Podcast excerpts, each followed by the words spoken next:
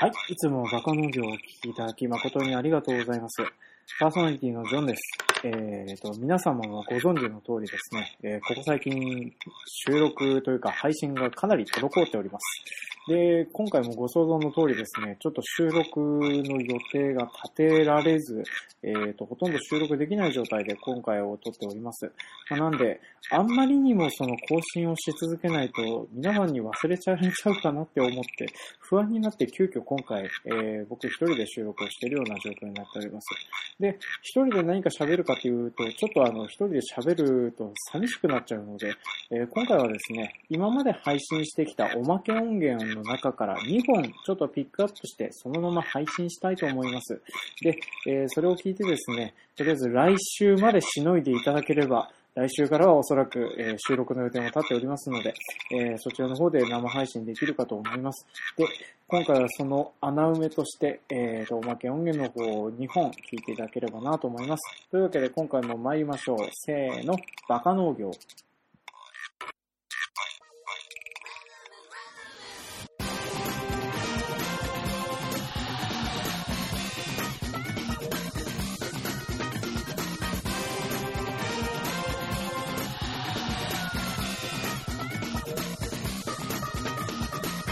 はい、この番組は北海道の中心部、札幌市のちょっと東側にある江戸市から青年農業者がお送りする不真面目系農業トーク番組です。お相手を務めさせていただくのは、ジョンのみです。よろしくお願いします。えー今回はですね、そのおまけ音源を2本そのまま配信するという、えーと、穴埋め配信となっております。で、今回配信するおまけ音源はですね、えー2013年の12月に配信されたものと、えー2014年の3月に配信されたものの2本、えー配信する予定になっております。2013年の方、12月の方が、えー来年作りたい野菜の話。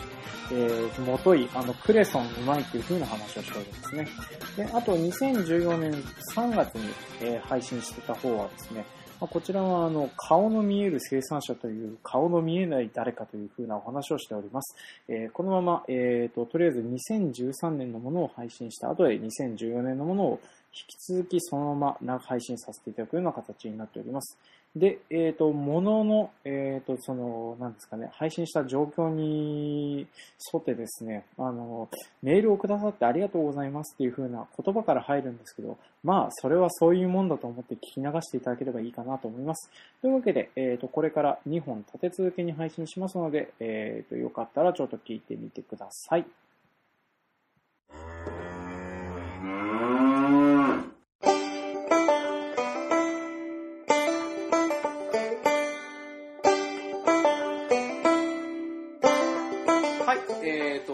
と、バカ農業にメー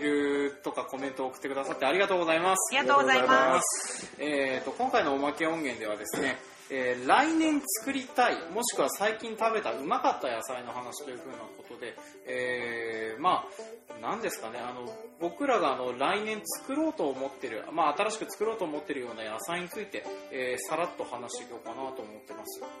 で,、えーなんでなんでこんな話題を出したかっていうとあの僕が最近あの食べてハマった野菜があったのでそれについてちょっと話したいと思ってたりしてたんですけどなんでしょあのクレソン。わかる？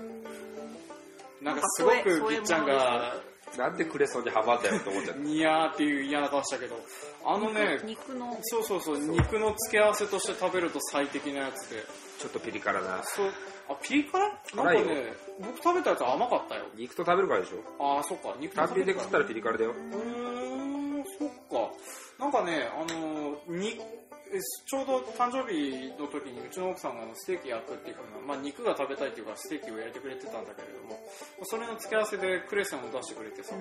まあ合うんだこれがクレソンだけ食べてないでしょ。うんクレソンだけでは食べてない。でしょ？うん、肉がなくなったとこに入るとか、なんだかんだ肉とコラボしてるでしょ？そうそうそうそうそう。そう。だからあのなんだろうな。あれあのジンギスカンとか焼き鳥とかのいや焼肉とか食べてる時にあの横でわっさりクレソンとか生えてるボールとかがなんかあってそこからクレソン引っこ抜きつつ肉を食べてはそれをかじりっていう風なのをやったらあの大変いい感じの焼肉が楽しめるんじゃないかなってちょっと思ったりしてたんだよね。うんすごく微妙な顔をしてるね。いや、うち作ってるもん。あ作ってる？うん。あれでもあの出してみるとどんなところに出してるの？クレソン。いや、レストランだよ。あレストラン。ううん。ん、いや、付き合わせでしょ、基本。あとサラダに混ぜてもいいのかな、あれだとちょびっとだ。うん、強いよ、強い、クレソン自体は。うん、だけ食うとね。まあそうだろうね。であとなんか調べてみたらあの生育も強いらしいねクレソンね、うん。なんかね調べたらあのどっかの宣教師かなんかの人方があのなんだろうえっ、とその地元の植物を持ってきててで冬場の栄養分が不足するからクレソンだったら雪とか積もってないところだったら入るんじゃないってことで北海道とかでもあのあちこち連れ回してたら全国的に野生化しちゃって大変なことになってるって話を聞いて。まあ、なんだけれども意外と北海道とかで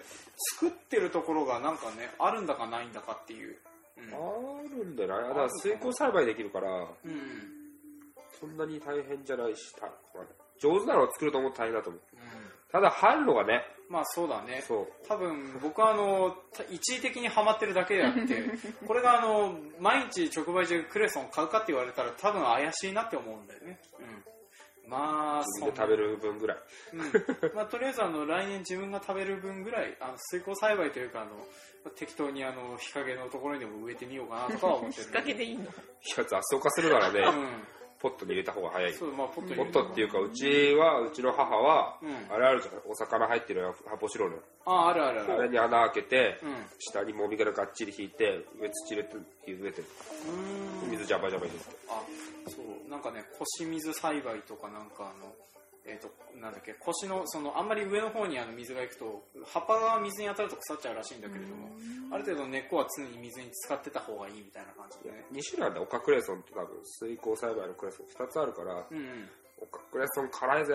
オカクレソンは辛いんだ。水耕栽培って辛い。うんじゃああの甘い方のクレソンがいいな。甘いって甘いっ。ていうか、うん、あでも肉と食べた時はすごく甘かったんだけど、えー、クレソンね。ね。まあ、茨城産のやつだったけれど、うん、食べたやつはね。でなんかお二人とかなんか最近来年とかこういうやつやってみようかなとかって思ってるのあったりする？いやいっぱい作りすぎてたな。ね。本当にちゃんと作りたいのはネセロリ。ネセロリセロリアックっていうね、根っこが、こう、根っこを食べるセロリあんだ、肥大するんだよ。うんうんとね、なんて言えばいいんだろう。生姜みたいな感じ。生え方的には。わからんか、生姜もわからんわな。とそうだねほんとね、まあ芋とは違うんだよな。要は、肥大するんだ、植えたら。うん根っこの部分が。でうんね根っこを食べるんだけど、あれ美味しいんだ。セロリと違って、セロリ葉っぱじゃん、基本。口は葉っぱ食べるから、うんね。あんまり用とかないでしょ？要はうん周りパウダーにしたりとか、生で食うとか、うん。スープ入れれたりとか、その、あの形でしかないけど、根っこだから、うん。チーズ挟んだりとか、形の応用がすごい効いて、あれ、うちはチーズの挟み揚げをすると、俺と母さん、あ、二人で喜んでくれる。あー超ハマったんだうん。ネセロリか。いい感じだね。ペンダーさんは何か？落花生。落花生。をお。近所のお兄さんの家からいつも大量に盗むようにもらってきているので。自分で作ると。自分で作ると。えそうなんかすごい大きい粒のやつ、うーん。あ、大まさりだ。うん、あれ美味しいね。あれ美味しい？美味しいよ。なんかわかんない。取れたてだから何でも美味しいのかな、うん。でもちっちゃくてこれは高いんだよって言われたのも一緒に茹でちゃったからよくわかんない、食べちゃう。うん、あれ大まさりってそれはあの乾燥させて食べるやつ？それとも普通に生茹でして、大まさりは乾燥でもいけんじゃないかな。乾燥用でないかな。うーん。そうちょっとねあの落花生もちょっと今年やってみようかなと思ってたりはしてたんだよね。いやあの本当にちまっとだけど。うん。あのもみ殻だらけにした畑をどうしようかなって思ってて。ね だらけって？うん、だらけって、あの、ちょっとですね、僕あの、山、山ピーの、あの、やり方とは異なる、あの、もみ殻の大量に使う農法みたいなのを見つけまして、うんうんうん。で、そのやつを、まあ、やってみてるんだけれども、うんうん。あの、まあ、そこは本州で、えっ、と、やってるんだけど、うん。えっ、と、まあ、あの、北海道って冬、雪がどっかり積もって、微生物とかは働いてくれるのかなっていうふうに思っててね。で、あの、北海道でそのサルマネした結果そんな感じになって、で、来年あたりに、あの、まあ、偉いことになるんじゃないだろうかっていう予感があるので、ちょっとそこをどうしようかなって思ってるんだよねっていう。もみ殻ばっかりなのうーんとね、かなりの量のもみ殻がそこに入ってるんだよね。あのうん、土、土、えっ、とね、深さ、えー20センチから30センチぐらいのあの割合が、うん。もみ殻8に土2ぐらいの、うん凄まじい量畑の一角に土であるそうそうそう、ほぼもみ殻っていうね。うん。まあでもあの、うまいこと進行させて、えー、と多少土の比率をやれば何かしらは生えるかなっては思ってるんだけども、まあ、ダメだったら怒られようかなと。うん、いやもともとねあの何にも使えない場所だったんだわ、うん、したらいいじゃん。そうそう、まあ、だからあのまああの雑草は生えなくなったということにしておこうかなとは思ったりはしてるんだけどね、うん、いやわかんないよ。あのこれであの来年そこでだけあの異様にうまく何かしらのものが作れるようになったらいいなって思ってるんだけどね、まあ、その辺はね、うん、あの生療法は大怪我のものっていう風なようないい恒例になるような気もしちゃうんだけど、うん。まあ、とりあえず試すだけ試してやってみますうまくいったら話しますっていうね失敗も話さない。うん、そうね、あの、やらなきゃよかったって話ね。うんまあ、そんなようなことをやってんで。で、まあ、それであの、一応、マメ科の植物とかだと、そういう風なところでやるとうまくいくらしいっていう風なのを、その農法の、えーやってたサイトで話されてたので、じゃあ、マメ科でやってみるかってことで、まあ、マメ科植えてみようかなと思ってるんだけど、まあ、どうなるかは、ちょっと来年のお楽しみってことだなと思ってますけどね。はい。落花生ね。まあでも落花生なんかあの、ちょっとずつ増えてる？増えてない？ヤミさんは機械入れたもん。あー、機械入れたんだ。うん。まあ、動機上げちゃったもん。あー、そっか。ああ、と思って。うん。ああって。なんかね、あの、江別であのやってる、その、ペンダさんがもらってきてるお兄さんのところとか、うんえー、が、なんか結構早かったらしいっていうのは聞いてるんですけど、うん入れたうちが一番早い。あそうあ、そうなの？自信ある。うん。15、6年前からやってんじゃあ、ん。そんな前からやってる。変態だもん、もちろん。そうまあけれどもなんかあのそうやってあの事業会社の歩み座の方だったのね、うん、ちょっと残念な部分ではあるけれどまあまあかあの落花生はね、向かないよ。向かない悪い、言い方悪いけど、やっぱりね、元気のいい畑では豆皮作りづらい。作りづらい、もう、要は、汗ばっか起きたので、うん落花生もそう。木はすごい立派だよ。ああまあそうねうちも大豆とかそんな感じじゃあ、無肥料でいいよ、無肥料で多分。無肥料で、やってみていいと思う。うんあ無肥料でいいって言うんだったら、うん、やってみようかなそうしたらね、うん、いたずらに豆皮を植えてあの死なせないようにだけして、うん無肥料で全然いいと思うん。まあ、とりあえずなんかあの、話がこれ以上続かないようなので、う。だこの辺って、新しいもんってさ、うもうないもん、うち。データ出てこないもん。ネタ切れしてんだもん、今。ん。もう、いいだけいろんなもん作っちゃってね、あと、もう、なんだろうね。選別。選別。選別。レールコロとレラウル選うん別。そんなにあの、大変、なんか、品種改良で変なもの出てくるわけじゃないしね。うん。まあ、そんな感じで、えーと、来年も多分あの、やってって、あの、まあ、あの、なんだろうね、植えてみて、なんか結果が出たらまたお話しするかもしれないし、あまたいつも通り話さないっていうパターンに移るかもしれないです。まあ、それはそれとして、えー今回のお話の締めとさせていただきます。はい、というわけで今回は、えー来年作りたい、もしくは最近食べたうまかった野菜の話でした。はい。はい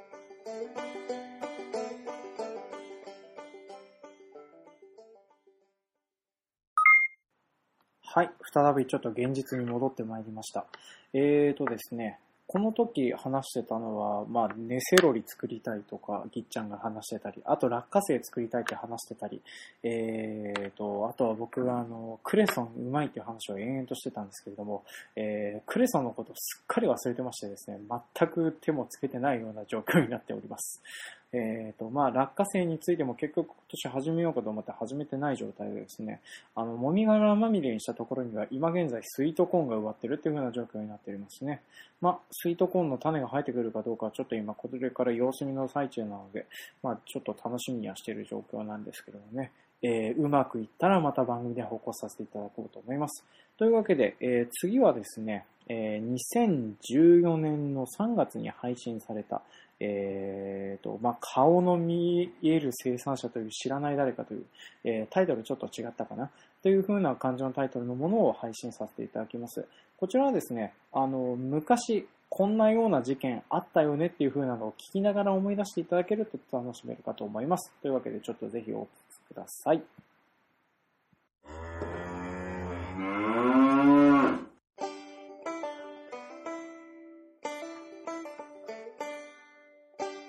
バカ農業にコメントをくださいましてありがとうございます。ありがとうございますはい、えーと、今回のテーマはですね、あの、顔の見える生産者という知らない誰かという、えーと、本放送に回してもいいような素敵なタイトルを思いついたんだけれども、おまけ音源の方に回します。はい。で、今回はですね、あのーえーと、まあ、最近ツイッターでちょっと話題になってた、えー、キノコの生産者の画像についてちょっと話をしていきたいんですけれども、まあ、これあの、聞いてくださっている方であの、ご存知の方もご存知じゃない方もいると思うので、ちゃんと説説明していきますね。で、こちらはですね、あの、ツイッターで、えっ、と、まあ、話題になってた画像っていうのが、えー、と、イトーヨーカドーで販売されているエリンギの生生産表示の写真だったんですけれども、長野県と、えー北海道に、の2つの産地があるエリンギが、まあ、どうも関東のイトーヨーカの方に並んでたらしいんですね。並んでたんですけれどもそのどちらにもですね、えー玉木俊明さんというお名前と、えーそっくりな似顔絵が描かれておりまして、はい。それぞれ北海道と長野県の2種類に、えーと置いてあったりしたそうなんですよね。個人の名前なんだ。そうそうそう。名前が書いてある。個人の名前が書いてあってでまああのその写真を撮った方っていうのは同じ人がなんで北海道と長野で同時に作ってるんだろうっていうふうなことを普通に疑問に思われてたらしくて。であの生産者さん生産者さんが分身しているのかなとか同姓同名のそっくりさんなのかなとかっていうふうなことをいろいろ考えてたらしいんですけども実際これあの調べて調べた方がいらっしゃってですねこれは実際はそのえー、とその生産をしている農業生産法人が、まあ、北海道と長野に工場キノコの工場があってでこの玉木俊明さんという方はそこの生産本部長という、えー立場の方だったらしくて、まあ、それでその顔の見える生産者コーナーに置くためなのかどうかは知らないんですけど、まあ、生産本部長が顔の見える生産者ということでラベルに貼られてたっていうふうなことにはなってたんですよね。まあ、なんだけれども、これあの見ててちょっとそのコメントとかツイッターのやつでいろいろ見れるんであの見てて思ったんですけれどもあの、まあ、コメントの中にですねこの人が作ってると思ってたっていうコメントがねちらほらあって。で、まあ、確かにあの生産本部長だから生産には間違いなく携わってはいるんだけれども、じゃあこの人がそのキノコを袋詰めしたのとか、まあ、まあパートさんとかたくさん使うかもしれないけどちょっとでもこの人がやってたんじゃないのっていう風な気がしてたのがそれそうじゃないんだろうなっていう風に思っちゃうと途端になんかあの生産者のラベルってなんだろうっていう風な気分になってたりはしてたんだよね。でまああのこんな感じでその生産者に関してももう顔の見える生産者っていう風な話がちらほらあったりしてて、あの例えばあの直売所であの生産者の偽装っていう あるんだね。ことがねあったりもするらしいんだよね。意味あんのかな？ね、意味あんのかなっていう気するよね。顔の国内のもので、そうそうそう、うん、国内のもので生産者偽装っていう。イケメンな顔を、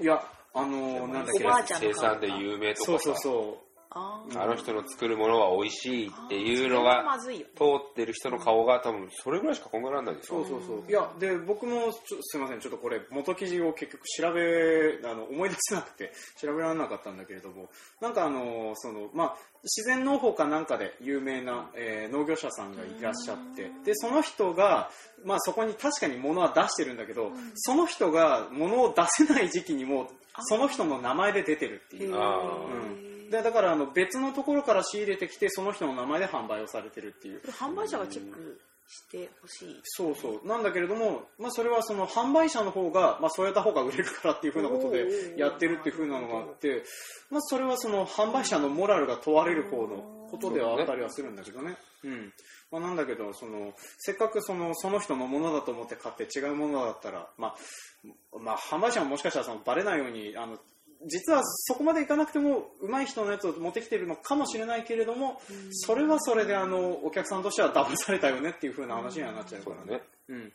でまあ、あのここからですね残り5分ぐらいであの我々はあのその顔の見える生産者として売っていくためにはどこまでしてたらいいんだろうかねっていうふうな話をちょっとしていこうかなと思うんだけれどもそもそも消費者は何を求めてるんだろう。顔見て買いたい？顔見てっていうか誰が作ってるかっていうのがうん。なんとなく分かってる安心感を買ってる。うん。うんうんまあそうなんだろうなって思うんだよね。だからあの顔写真がついててこの私が作りましたっていう風な名前が出てる方がなんとなく安心はするんだけど責任の所在がはっきりしてる。うん。あから、それから来る安心感だと思うよ。ああいざとなったらこの人にクレームをっていうわけではないとはまあ、思うけど、クレームまでいかなくても、まあまあ、こういう人が作ってるんだなっていうのが分かるか分からないかだけ。まだあうんと、その、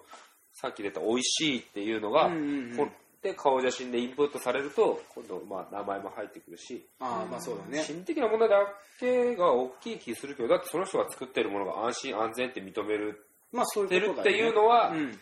それは本人の問題であって、うんうん。あとはもう信頼関係でしかない。まあそうだよね。農薬の散布だって肥料だって、うんうん本人が嘘をついてない限りは、まあそうだきちんと履歴が残って出てくるはずだから。でもそれ以外の信用するものってさ、うん一から栽培を見てる、見てたって分かんないよ。まあ確かにね。普通の人。は。俺ら、ね、工場行ってなんでこのボルトはないんだとかよ怒る、それと一緒でさ、まあそう分からないからそう何とも言えないけど、いやそれしかないんじゃまあそんなところだよね、まあ、個人のブランド化って話だから、まあ、あのその人が作ってるんだなっていう担保がしたいってことでやっぱねそういうふうなのはあるとは思うんだけど。なんかじゃああのそう。それでこのニュースとかを見ててあのちょろっと思ったのがあの例えばさあの江別とか一一地域で作ってたとしたらあの誰かパブリックドメインみたいな生産者の名前を適当に貼っつけとくだけでもそれはそれで売れるようになるんじゃないかとかそんなことを思ってたりはしてた。ん。だから、後者のね、あの嘘をついてまで出すのは、まあそれはちょっそうちょっとあれ間違ってるしダメだけえど、別ブランドってこと？まあそうだね。あの地域地域ブランドなんだけどもあの例えばさあのえー、と昔あのテレビのアニメを作るときにあの原作がないとアニメを作っちゃいけなかった時代っていうのがあったんだって。でまあそういうふうな時にあのまあこの人が原作を書きましたってことにして、えー、と矢立はじめっていう名前を出してでその人があの、まあ、本当はあの名義を名義しか存在しない人物なんだけど、まあ、その人が作ったことにして、えー、と原作付きでとアニメ化できますよっていうふうなことをやってたっていう時期があったんだけれども、まあ、そんな感じであの例えばあのなんだろう、えー、と単純にどこどこさんとかっていう地域さんで押し出すんじゃなくてあのその地域のあの架空の農業所みたいなのを作って私が作りましたってことにしてラベルを貼ったらそれはそれで安心感というかその安心感の担保になったりして面白いんじゃないかなっていうふうなことを。自分の顔出すのが一番早いじいやまあわざわざそれもそうなんだけどさう。ん。でも嘘をつかなきゃ要はいいんだよ。さっきの生産者のね、うんそのキノコのやつだって、その人が袋詰めはしてないかもしれないけど、うん。せキノコを作る生産、こう生産してくださいねって言って、その通り作れてれば、うん。その人が生産者なんだよ。生産過程にどう携わるかで、うん。袋詰めをしててほしいなら別だよ。まあまあそうだね。あの一から全部極力ね。感性込めて作ってるんだなって温度管理とかもしてるんだなとかね。うん。それ、基本、その、逆に言えば袋詰めしてる人っていうのは、袋詰めしてる人なんだよ。まあそうだね。生産してるかって言われたら生産してない。そうだね。うん。俺らから見れば生産の工程を全部決めて要はキノコの作るために必要な原料を決めてこう作りましょうっていう決定者が一番の生産者だと俺は思うけどね、まあうんそれもそうね。うんじゃあせめて工場長だったらよかったってこと？ああいや地域に。いやまあだからあーそうだね。工場長が決めてるかもわかんないじゃん。うんうんまあ要ど、は工場長はじゃあこうやってくださいねっていうスケジュールをあなたに任せますって言われるんです本部長まあ本部長だわかんないけどその人が要は全部いや肥料の量を決めて温度管理も全部決めてそのスケジュールを渡してあとは実行してくださいってうん言ってればやっぱその人が俺は生産者だと思ううん。じゃあ車買ったとしてさ、トヨタのなんか社長の顔マークとか ついてるよりもその安心感っていう面では、うん。その北海道になんとか工場があって、うん。その工場長の方が近く感じてまあ安心だなっていう面では。まあとりあえずでもあのこの辺の問題って多分疑問持たれた時点でダメだと思うんだよね、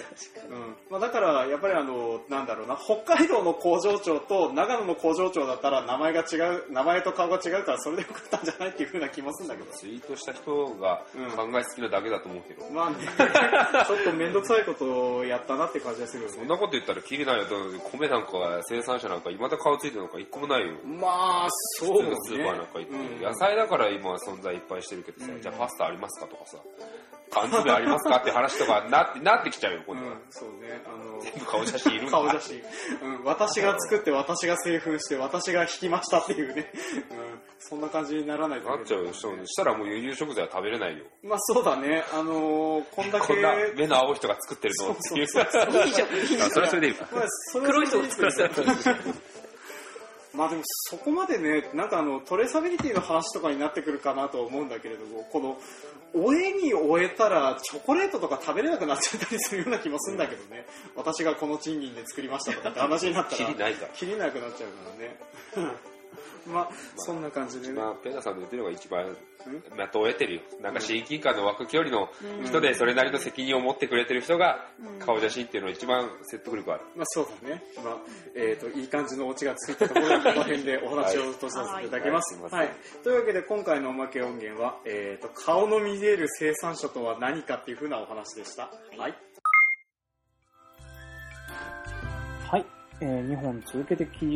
きいただきました。いかがでしたでしょうか？えーこんな感じでですね、ノベルティ音源という風なのをちょっと今までやっておりまして、えーこの他にもまだ配信されてないものがあります。で、なんでちょっとこんな感じでですね、最近我々あの、ちょっとずつ忙しくなってきて、あの、こうやってあの、なかなかまとまって収録する時間が取れなくなってきておりますけれども、まあ、そういった時の穴埋めにとっさにこういうのが入るかもしれないので、またあの、そういう風な聞き方がありましたらちょっと楽しみにしていてください。で、えーさすがにですね、来週は、えーと、またちゃんと収録したものをお送りできるかと思いますので、えーと、まあ、最近ちょっとずつですね、聞いてくださる方が増えてきてるので、あの、もうちょっと気合入れてやっていきたいと思いますので、あの、これからもちょっとバカ農業をよろしくお願いします。また、あの、当番組への感想、コメント等がありましたら、えーと、バカ農業 gmail.com までメールいただくか、Facebook ページ、ブログ、Twitter などでもコメントを受け付けておりますので、そちらの方までコメントをください。今現在ですね、ちょっとおまけ音源の方は